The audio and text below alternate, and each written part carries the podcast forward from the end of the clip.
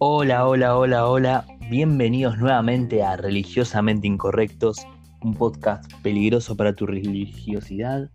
Quien les habla es Jonah Andrajoso y tengo el placer nuevamente de compartir esto con mi amigo personal, Brandon El Nadie. ¿Cómo estás, Brandon?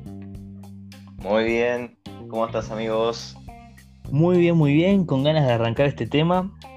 Como siempre decimos, eh, son temas que nos parecen relevantes hablar, que quizás de alguna u otra forma eh, generan carga en nosotros y por eso queremos compartirlos y también nos llevan a diferentes reflexiones. En este caso me parece que voy a escuchar más, más que hablar, voy a escuchar me parece. Estoy avisando, Brandon. ¿Ah, sí? ¿Pensás que se va a dar así? Me parece que va a ir más por ahí. el tema es el cliché del noviazgo cristiano. El cliché del noviazgo cristiano. Y bueno, ese será el tema de hoy.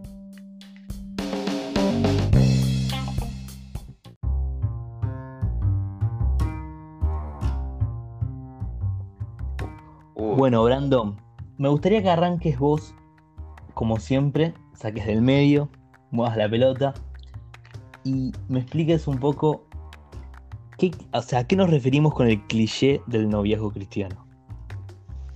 Eh, bueno, para, recordar, la, anterior vez hablamos sobre el tema de, la cultura y de, y de, cómo la cultura era un impedimento, imitación problema, una barrera, una pared, como lo querramos ilustrar. Hay una característica de la cultura cristiana que es muy fuerte, que es la que más cuesta romper, que la que más mitos abarca en sí, es la del noviazgo eh, y las relaciones. Porque el noviazgo arranca desde una relación de amistad, desde dos personas que se conocen. Por ende, el noviazgo vendría a ser como la consumación de una relación previa. Y, y nada, hay un montón de, mitos, de, preguntas, de cuestiones, de afirmaciones. Que nada, como, como hablábamos con el tema de la cultura, están muy lejos de lo que es la realidad en sí y pasa a ser una cuestión de mistificación y no me gusta decirlo, pero de religiosidad. Eh, lo que vuelve al, noviazgo dentro de la iglesia, un tema de burocracia, un tema tan burocrático como hacerte una visa o como yo que me quiero sacar una nacionalidad y tengo que estar meses esperando.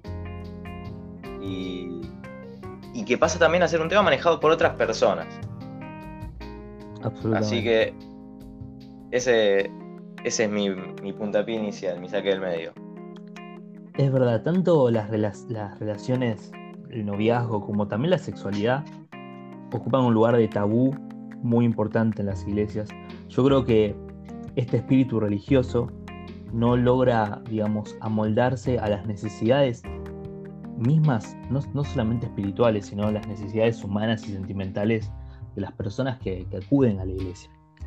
Con muy poco profesionalismo y con poco entendimiento y amor, digamos, someten a las personas a un montón de reglas, de doctrinas, de, no, no, serían doctrinas, sino de mapas, de fórmulas, para, digamos, poder cercar esto que es algo tan, tan inabarcable como el amor, ¿no? Eh, quiero que sigas desarrollando, Brian. A ver, contame, vos en qué lo puedes ver esto. ¿En qué puedes ver estas situaciones donde cuestiones como conocer a alguien se vuelve burocrático? Bueno, en la iglesia es, muy común el, hecho de que, que, yo termine una reunión y, estés hablando con una chica o, un chico en el caso de una chica y que ya al toque estén todas las miradas, todo lo, todas las comunes frases de decir, ah, ya andan algo, hay que andarle encima. Ya conoció a alguien, hay que andarle encima hay que ayudarle. No, no tiene que elegir o no tiene que hacer esto. Entonces, ahí ya hay un verbo muy fuerte marcado que es el tema de elegir. A veces la gente quiere elegir por vos Y ojo, no está mal el ayudar, el aconsejar, porque es parte de lo que tiene que hacer eh, el, liderazgo, ¿no? Pero el tema es que hoy en día, siglo XXI, 2020, eh, así como en las otras cuestiones culturales, se siguen aplicando métodos de antaño. En el tema del noviazgo y las relaciones también se siguen aplicando métodos de los 80, cuando fueron los avivamientos acá, 80, 90, se siguen aplicando los mismos métodos, o los del 2000, que funcionaron, funcionaron en su momento. Pero hoy en día, el método que sirvió en su momento, hoy en día lastima más a la gente, a la gente que, que encaminar esto. Es más, se, le invirtió su finalidad, porque ya no funciona. Hoy en día, si este método al que me refiero es el método de, seguimiento, de estar encima y esas cosas. Entonces, a la gente se le limitó la posibilidad de elegir, porque se sostiene acá el gran primer cliché cristiano, se limitó a la gente a que entienda que Dios tiene una persona para ella, para él. Ese es el gran cliché. Va a sonar fuerte, pero la gran mentira.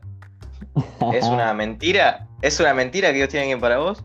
No, porque Dios tiene alguien para vos. La pregunta es ¿quién?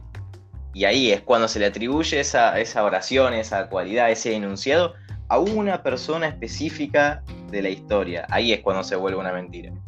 Porque no hay personas específicas para vos. Porque yo soy, por ejemplo, yo soy la misma persona, pero la persona específica para mí hace tres años no es la misma que la que hoy sería específicamente para mí. Entonces, eso ya me da la pauta de que no es una, de que se trata más de mí que de la otra persona. Entonces, nada, ese, ese es mi, primera reflexión sobre eso. Después, continuamos con el tema de la elección. Es, es es como un romanticismo místico falso, ¿no? La verdad que pensar que hay una sola persona única que te va a completar, además de hablar de una falencia, una falencia emocional. A mí lo que, lo que siempre me llamó la atención, y esto, esto lo quiero relacionar con, con aún que otro versículo, es para, para tener verdaderamente fundamento, pero que lo tenemos, o sea, lo, lo digo en chiste, pero es esta situación de que, digamos, hay como una necesidad de tenernos como niños de cristal, una necesidad de estar aconsejándonos, de estar continuamente guiándonos. Eh, esto, a ver, yo entiendo que involucrarse sentimentalmente con una persona es algo muy fuerte, que realmente puede llevar a heridas muy profundas heridas que, pueden terminar hasta en depresión y en situaciones muy, muy dolorosas. Eso se entiende. Pero también, digamos, entendemos que no hay una persona que pueda determinar en qué proceso estás vos. No hay una persona que lo pueda determinar realmente y fehacientemente. Es intentar, digamos, poder cercar los pasos que Dios da en la vida de las personas. Eh, vuelvo a decir esto, digamos. Es, es tener miedo a la libertad. Es decir, tengo miedo a mi libertad. Necesito que me digan, necesito ir a hablar, necesito que antes de poder hablar con una chica, eh, que mi discipulador vaya a hablar con la, la, discipuladora de esa chica para ver si yo en realidad estoy en un proceso de poder tener una relación o no. Y que la discipuladora de esa chica le diga a mi discipulador si esa chica tiene o no este proceso. Y esto no hablo de antes, no hablo de si se gustan o no, hablo cuando ya se gustan, no hablo cuando ya hay un interés real, genuino. Obviamente que entendemos que el guardar tu corazón es un versículo con una gran profundidad, pero no podemos vivir un cristianismo pensando que nuestra libertad, digamos, la, preferimos cercar, preferimos perder la libertad para ser como niños de cristal, ¿no? Que cualquier, cualquier acto en falso nos va a hacer totalmente, no sé, perder, desencaminar, o sea, perder todo tipo de, de, camino y si bien vuelvo a repetir, entiendo y entendemos la necesidad de, respetar los procesos emocionales de las personas. No, nadie es quien para limitar la libertad de la otra persona. Nadie. Y entender que nadie tampoco, nadie tampoco es quien para poder opinar sobre los procesos realmente.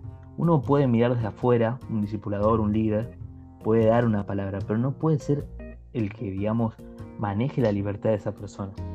A mí me encanta, sé que es otro contexto, pero tiene mucho que ver con esto, con, no dejar, no, digamos, con cercar la, la libertad, con ponerle reglas a la libertad, con vivir en esclavitud. Y me encanta este versículo que dice, algunos falsos hermanos se habían metido entre nosotros a escondidas para espiar la libertad que tenemos en Cristo Jesús y hacernos otra vez esclavo de la ley. Esto es Gálatas 2.4. Acá Pablo oh. reflexiona sobre, sobre esto. O sea, Jesús es libertad. Jesús nos dio la libertad a través de su buena noticia, que es la gracia. Y nosotros tenemos que entender que la libertad tiene una responsabilidad, pero no podemos vivir temerosos de esa libertad con bueno, estas cadenas que, que nos inventamos para no fallar. Pero bueno, en relación a esto, a la elección, a las fallas, a lo burocrático, ¿qué más tenés para decirnos, Brandon? Uy, uy, uy, uy, qué lindo tema, la verdad me, me emociona hablar de esto. Eh, para empezar, dijiste algo que me gustó que es guarda tu corazón. Bueno, lo conocemos el pasaje, ¿no? Creo que es Proverbios 4.23. Eh, ah, no. Sí, por ahí. Sí. Eh, guarda tu corazón porque de él mana la vida o de él sale la vida. Quiero que le prestemos atención a este detalle que se me ocurrió ahora. Guarda tu corazón. ¿A quién se lo está diciendo? A uno. Sí. No te dice que guarden tu corazón. Guarda vos tu corazón. Gloria a Dios. Porque emana la vida. Em, yo creo que, que son necesarios los errores, yo creo que son necesarias las caídas, eh, yo creo que son necesarios los fracasos, que incluso que no te permitan fracasar también es quitarte la libertad, porque a partir de los errores salen los conocimientos, salen las experiencias, sale eh, aquella persona por la que murió Jesús, por la que se equivoca, por la que no se equivoca. Entonces, limitar los errores también es quitarle la libertad a una persona de que viva su proceso. Por eso los procesos son individuales y personales y Dios los personalizó para cada uno acorde a sus debilidades y a sus problemas. Yo, por ejemplo, tuve debilidades emocionales y por más que me aconsejaron, por más que me estuvieron encima, yo cometí los errores que tenía que cometer acorde a mis debilidades. Uno cuando tiene flaco un músculo lo tiene que entrenar, no lo tiene que guardar. Entonces, yo, yo, creo que Dios es consciente de eso y nos va a probar en las cosas en las que andemos flojos. ¿Con esto estoy haciendo una apología al error? No. Pero si podemos evitar equivocarnos, eh, hagámoslo. Pero ¿cuándo evitamos los errores? Cuando ya los cometimos, porque sabemos que son errores. Entonces, de ahí proviene. El tema es que, eh, obviamente no digo que lo hagan con mal corazón, probablemente lo hacen con buen corazón las personas. El estar encima, el aconsejar, el tratar de manejar tu proceso, lo hacen con la intención de que no te lastimes, de como decía Johnny, de que te guarden en una cajita de cristal. Pero hay algo que es inevitable, que, es parte de la vida. Para mí esto es muy importante. Eh, es imposible no ahorrar, es imposible no golpearse. Hay cosas que uno las aprende en la práctica, no en la teoría. Y en el momento de las relaciones es cuando uno cae si no te pasó nunca, es el momento en el que uno cae en el, enamoramiento, que es ese, de, cómo decirlo, de trance mental en el que no podés pensar, solo querés conocer a la persona, solamente querés acercarte, y en ningún momento ves peligro, solamente ves las cosas buenas que sentís. Y, y perdón, pero en ese estado a lo sumo vas, tu oído va a captar sonido, pero no va a interpretar nada y no va a asimilar ningún consejo. Por ende, esa persona está encaminada a, llegar a la otra persona, porque llegar a la otra persona no siempre es un error, ¿no? Eh, pero en el caso de que no sea el, momento correcto del proceso, o que la otra persona sea, no sea la, adecuada para el proceso de la otra persona, eso se verá como consecuencia buena como consecuencia mala. Pero va a llegar, es, es indefectible. Hoy en día yo, yo puedo eh, tener un mejor criterio gracias a mis errores. Porque equivocarse también es un avance. Es saber que no es por ahí. Y cuando sabes que no es por ahí, ya tenés una opción menos. Entonces, el tema de la elección tiene que ver mucho con el tema también de, equivocarse y aprender uno a guardar su corazón. Y obviamente la parte del liderazgo en esto es acompañar. Tenés que acompañar a la persona cuando te cuenta que le gusta a alguien, cuando no te cuenta que le gusta a alguien, cuando te contó que va a hablar con esa chica, y si le fue mal, estar ahí para escucharlo cuando le fue mal con esa chica. Es un acompañamiento, es estar al lado y no tratar de desviarle el camino que su proceso está tomando. Obviamente, vos tenés que decir las cosas como son. Tenés que advertir las consecuencias tal y cuales son. Si a vos te preguntan qué opinas de esto, y para mí va a terminar muy mal. Pero tampoco te puedo impedir que lo hagas. Y pase lo que pase, voy a estar ahí con vos. Creo que e, esa es la parte de la gente que acompaña y aconseja.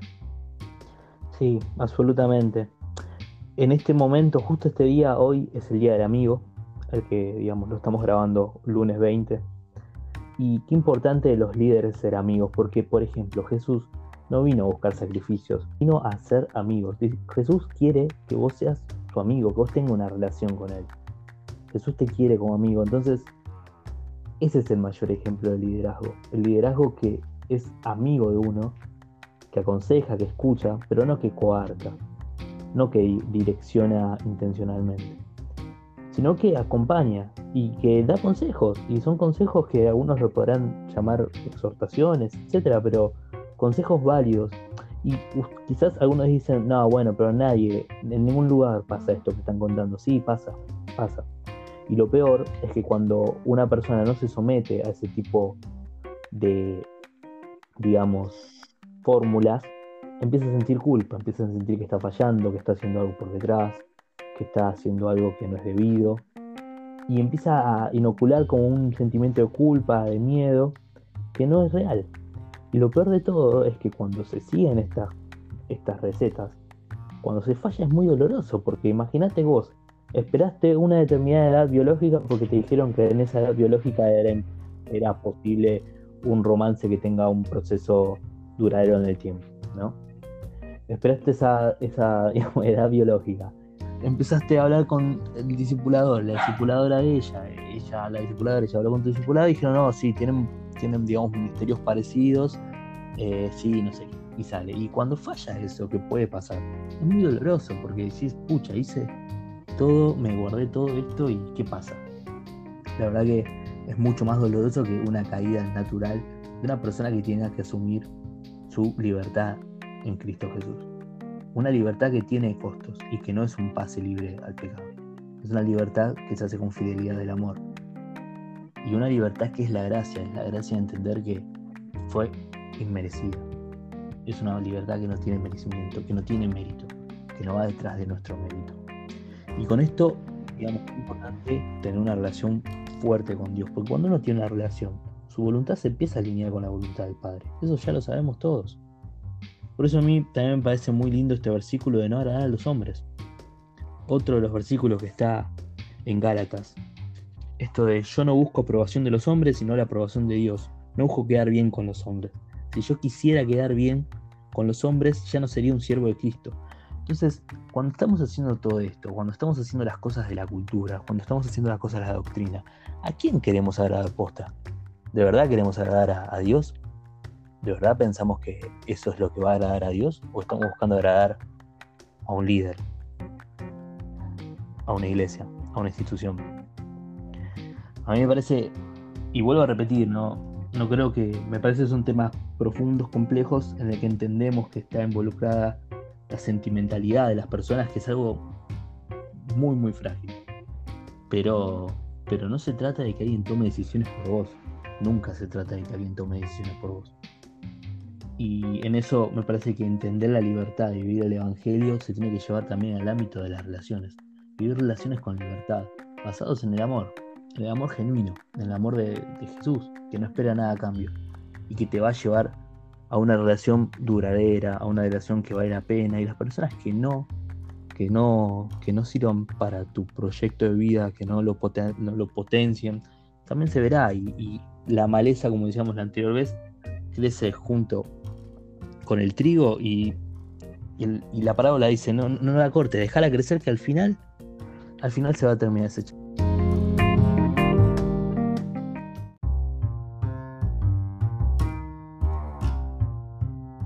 Acá estamos de nuevo. Hola, hola. bueno, le, le comentamos a la gente que siempre que, que se va así el audio y vuelves porque se nos corta la comunicación y por el método de edición que tiene el programa no, no lo podemos pegar. Esto lo avisamos para después. Lo último que yo había dicho es Mateo 13 del 24 al 30, que es la parábola del trigo y la cizaña. Eso para que quede después para que lo puedan leer. Y quería cerrar con las reflexiones finales de mi amigo Brandon, y yo creo que tenés que meter un par de goles, Brandon. ¿eh? Te meto ahí en la presión. Así que, nada, te escuchamos. Eh, no, no me metan presión que no funciona. Eh, me gustó lo que dijiste, que me quedó grabado y es el, pie para seguir. Que vos dijiste que qué bueno que hagamos todo esto, todo, todas las relaciones, noviazgo, lo que fuere, todo lo que hagamos, que lo hagamos pensando en Jesús, que lo hagamos que ese tiene que ser la base de todo lo que hagamos. Y a, partir de eso quiero mencionar el versículo que, ya no es la primera vez que lo uso, que es Romanos 12.2. Dice, no imiten las conductas ni las costumbres de este mundo, más bien dejen que Dios los transforme en personas nuevas al cambiarles la manera de pensar. Entonces aprenderán a conocer la voluntad de Dios para ustedes, la cual es buena, agradable y perfecta. Eh, ¿qué, ¿qué habla acá?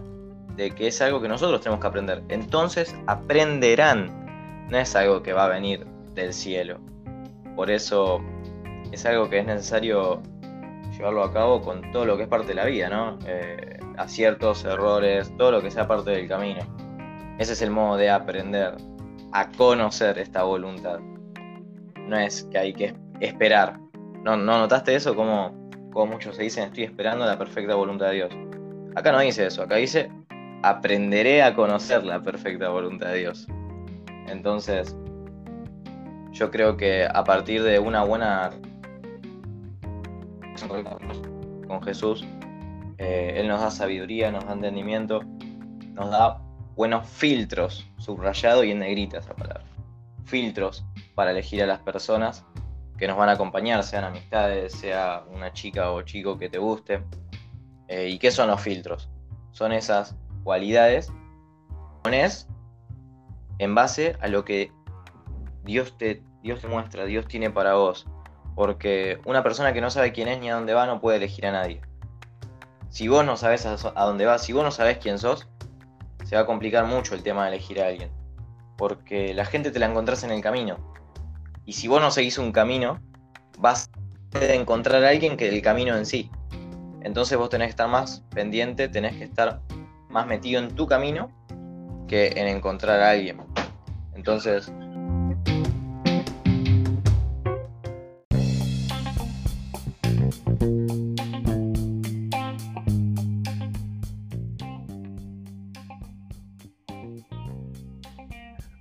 Bueno, Brandon, faltaba el final nomás. Eh, nada, vamos a escucharte el final que tenés preparado. Te escuchamos. Para concluir, quería mencionar un tema muy importante que es parte del mito de, las señales y el misticismo, que es el antónimo, lo contrario, la Uno tiene que ser intencional a la hora de, querer conocer a alguien, de querer, eh, ¿cómo decirlo?, construir una relación. Eh, por ende, hay que alejar todo ese misticismo de voy a esperar, voy a hacer tal cosa. Eh, no, acá no hay adivinos, no hay bolas de cristal. Va, hay unas bolas de cristal llamadas amigos que podés conseguir información así. Pero ah. principalmente tenés que, que ser intencional. Si quieres hablar con alguien, hablale. Si, Si quieres conocer a alguien, conocelo. Si, si te gusta alguien y querés comprobar tus filtros, si cumple tus filtros acorde a tu relación con Dios, eh, comprobalo, no, no hay otro modo. Hay cosas que, que no se aprenden viéndolas de lejos. El, marinero se hace marinero en, el mar, no en el puerto. Entonces, lo clave es, ser intencional con lo, que queremos elegir y cómo. Esto se consta de tres partes. Ver hacia dónde vamos, eh, el hecho de elegir y cómo elegir. Si Jesús logra que nuestro corazón esté bien dispuesto en estas tres cuestiones, las cosas van a salir lo mejor posible.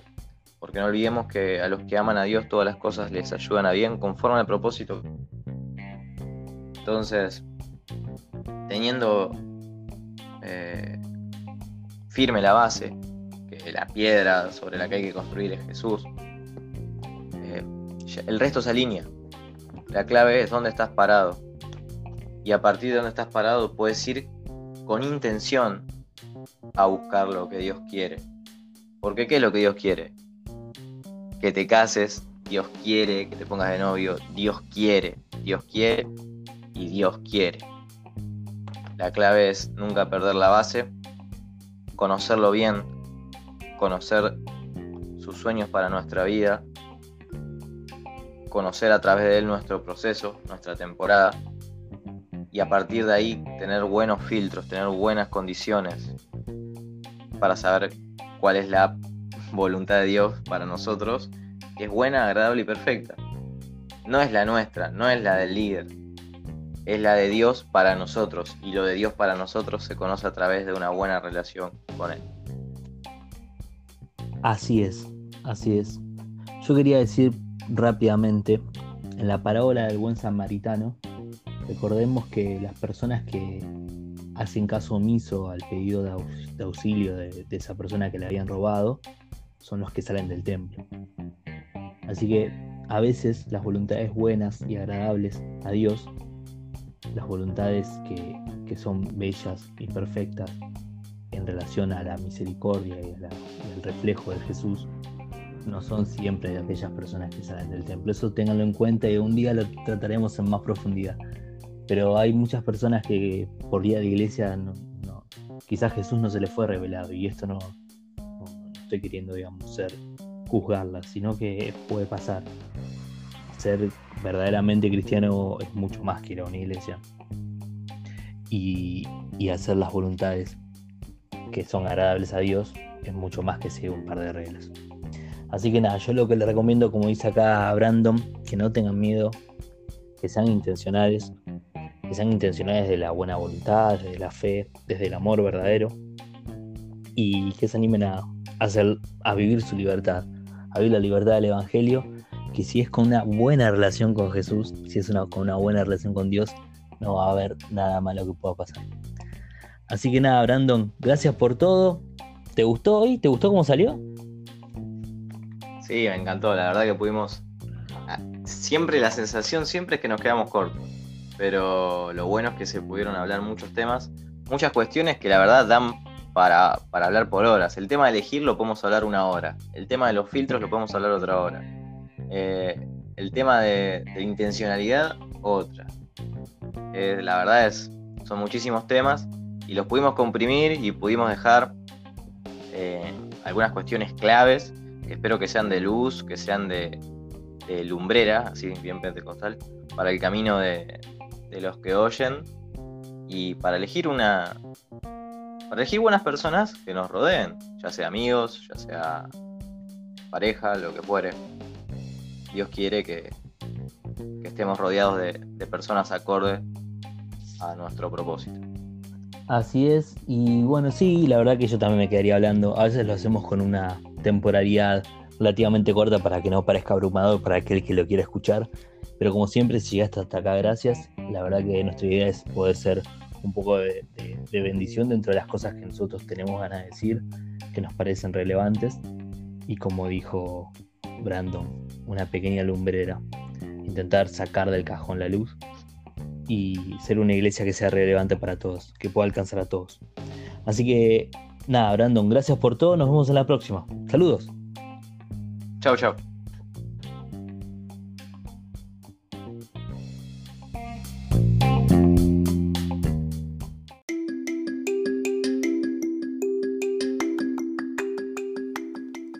agreganos a nuestro Instagram religiosamente incorrectos y déjanos tus saludos. Saludos.